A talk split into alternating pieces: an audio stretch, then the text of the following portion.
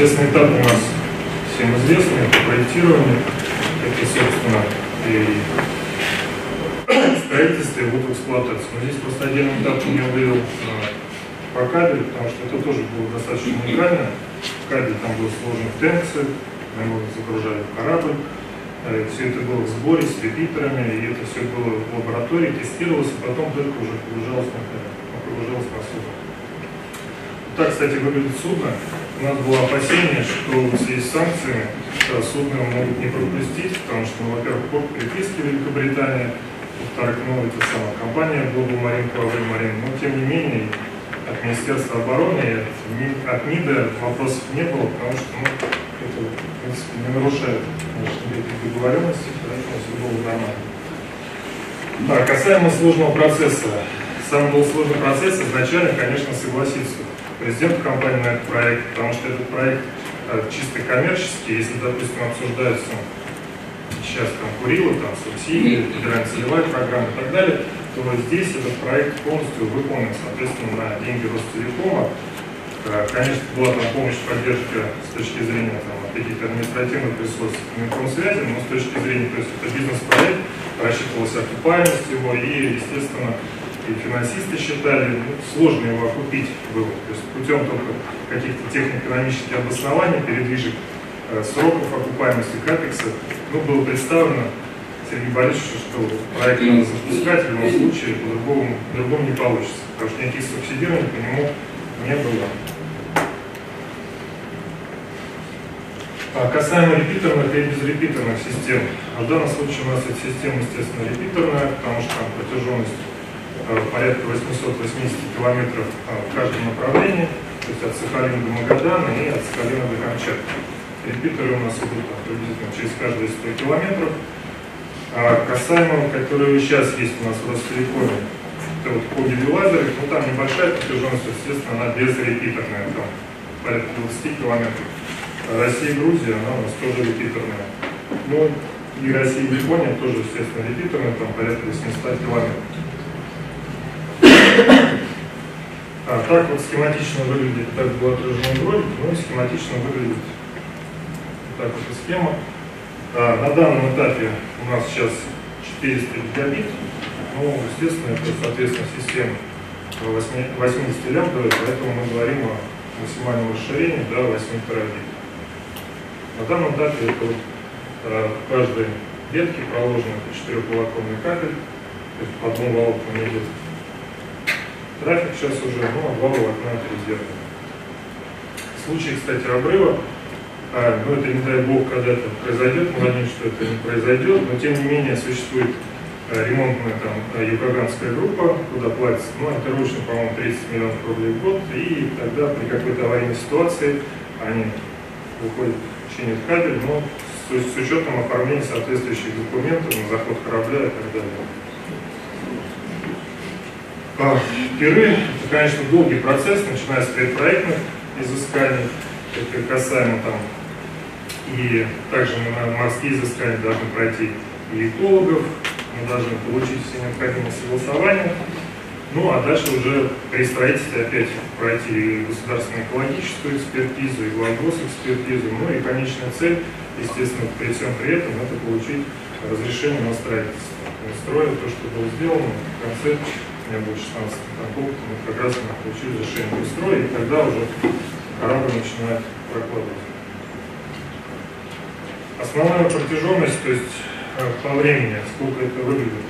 Э, допустим, ну, понятное дело, если, допустим, идет э, общественное слушание, хоть они и 30 дней формально, но тоже их надо грамотно провести. Ну, экологи у нас это отдельная каста, у них заводится 90 дней на государственную экологическую экспертизу.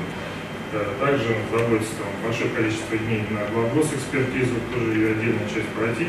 Единственное, в данном случае нам не требовалось проходить э, сметную часть проекта, потому что проект был не государственный, не из бюджета Российской Федерации, поэтому проходили именно такие схем-технические решения, ну а сметная часть проекта, она по нее экспертиза как таковая. То есть общие там были росписи соответствующих людей, но вот так она под микроскопом, конечно, не смотрелась, если был бюджет Российской Федерации. Производство кабеля а, вот так это выглядело на заводе. а, вот это все смотано в бухтах, а, все это непрерывно, вот на таких вот стативах это репитеры, и вся эта система в сборе именно тестировалась. Дальше грузилась в полном объеме на Тенксы, на корабль, и этот корабль, собственно, выполнял прокладку кабеля. И, соответственно, во вторую навигацию все это оставалось в Тенксах этого корабля, даже если он выполнял работы по там, какому-то был небольшой участок, может быть, что-то по другому проекту. Но, тем не менее, это было все загружено, и на вторую навигацию он пришел с этим кабелем.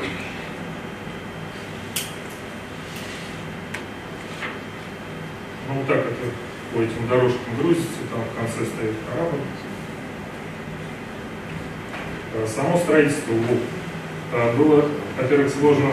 Там дальше у меня будет такая схема, где будет показано, как это выглядит, где там подводно-технические работы прибрежной части выполнялись, где сама подводная часть идет.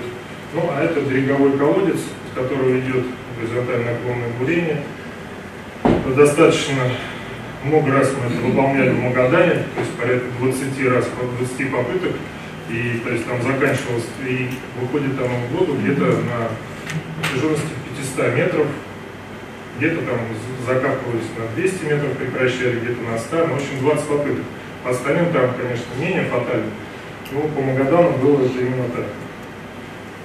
Вот так это выглядит с точки зрения там, береговой станции, берегового колодца, э, прибрежная часть, то есть ГМБ, потом идет подъем технической работы. Вот морская часть, это куда может подойти корабль. То есть корабль подходит, согласно проектной рабочей документации, он подходит на 13 забату, Поэтому вот до этого места, где-то порядка там где-то 2 километра, где-то 3, в зависимости от географии, э, приходилось делать горизонтальное наклонное бурение и дальше позволить технической работы, это там такие механизированные средства, определенный плуг, гидроразмывы, соответственно, боржа, который это все тянет при необходимости водолаза и так далее. То есть вот так это все происходило. Э, у нас береговые станции это в основном станционные, только у нас Э, контейнерное решение по Магадане. Ну и парадокс у нас был, вот, сейчас я уже скажу, тогда, а в Камчатке, где вроде мы все было пиар-акции, презентовали, э, наткнулись на то, что вот от береговой станции до берегового колодца, там у меня 8,9 километра, э, вдруг в этой кадастровой там зоне по пути исследования кабеля Э, строят, начали строить дом. Правда, тут на Камчатке там нет другого строим какой-то участок. Ну вот сейчас пока попросили, котлован развернули они в другую сторону, не круто, не поперек, а вдоль, чтобы не попал на этот участок.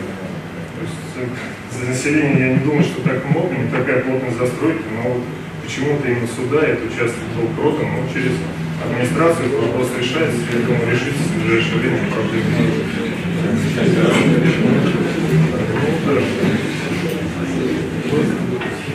А строительство подводки, ну вот здесь представлен сам плуг, которому подается кабель, дрессировочный трос.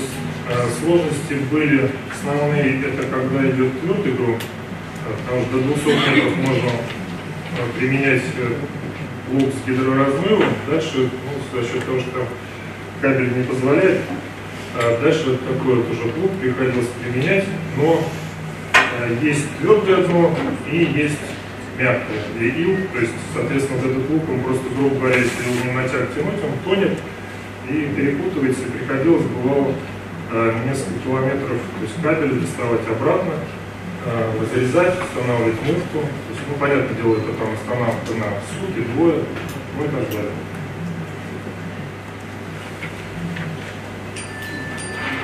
А, те участки, которые а, не удается сначала заглубить а, основным плугом, для этого существует так называемый роботизированный ров.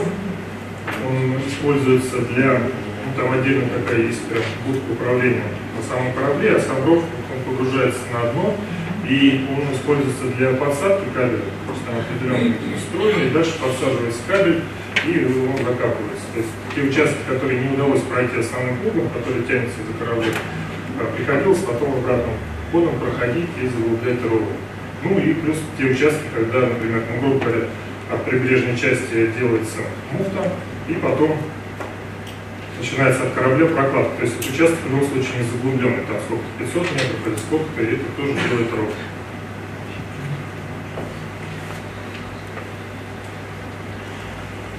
Оставшийся кабель у нас более там 100 километров, даже после всех этих ремонтов, выреза остался.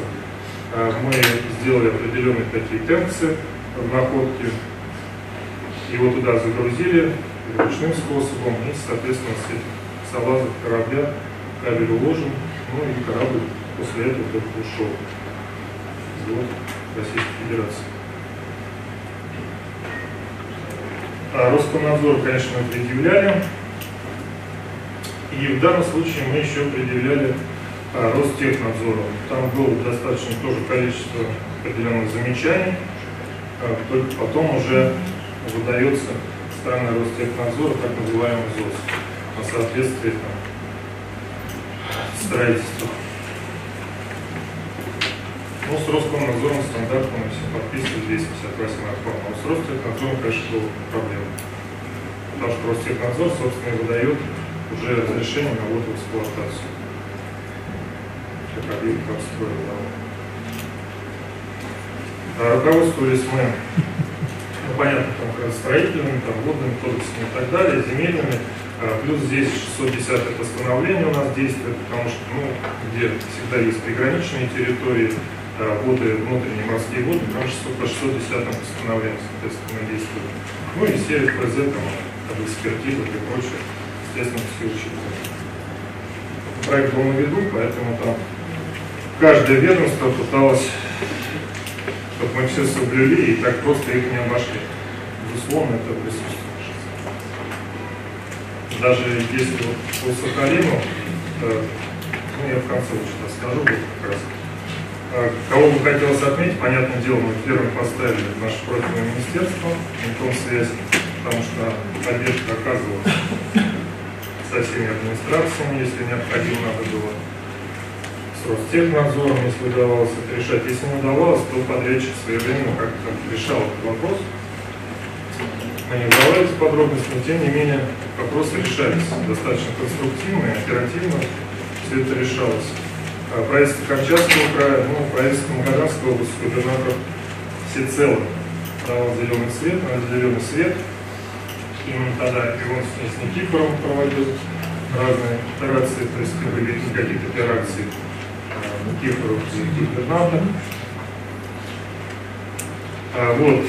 Единственное, по Сахалину, да, были сложности, потому что как раз когда мы начали проект, и в то время был Хорошая, потом его не стало, и, конечно, было очень сложно проходить всякие ведомства, тем более, ну, были какие-то определенные договоренности, что было там, ну, везде давать зеленый свет, а после так называемых посадки, конечно, было очень сложно, потому что, во-первых, менялась команда дважды, трижды, ну и каждый боялся идти на какие-то там контакты с точки зрения обеспечения, получения разрешения и так далее.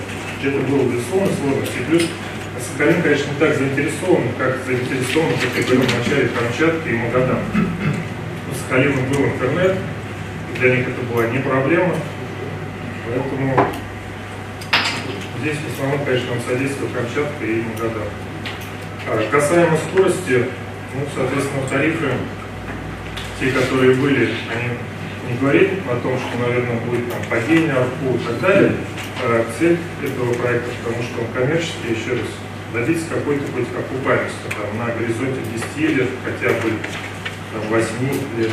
Поэтому речь идет о том, что если там ну, для жителей Москвы, конечно, это дико, наверное, 54 килобита у людей берут, и они качали фильм там, по неделе, по две, то и больше, то там сейчас, там, соответственно, это мегабиты, это уже говорит о том, что там десятки, там, где-то у кого-то может быть и сто раз больше скорость. И услуги, соответственно, все там полный пакет, те, которые есть в интерактивной телевидении и прочие, для абонентов B2B, B2G. Вот основная задача это вот именно вот, чтобы было абонентов там может быть, ну, приблизительно за те же деньги, но перечень услуг и спектр услуг гораздо больше.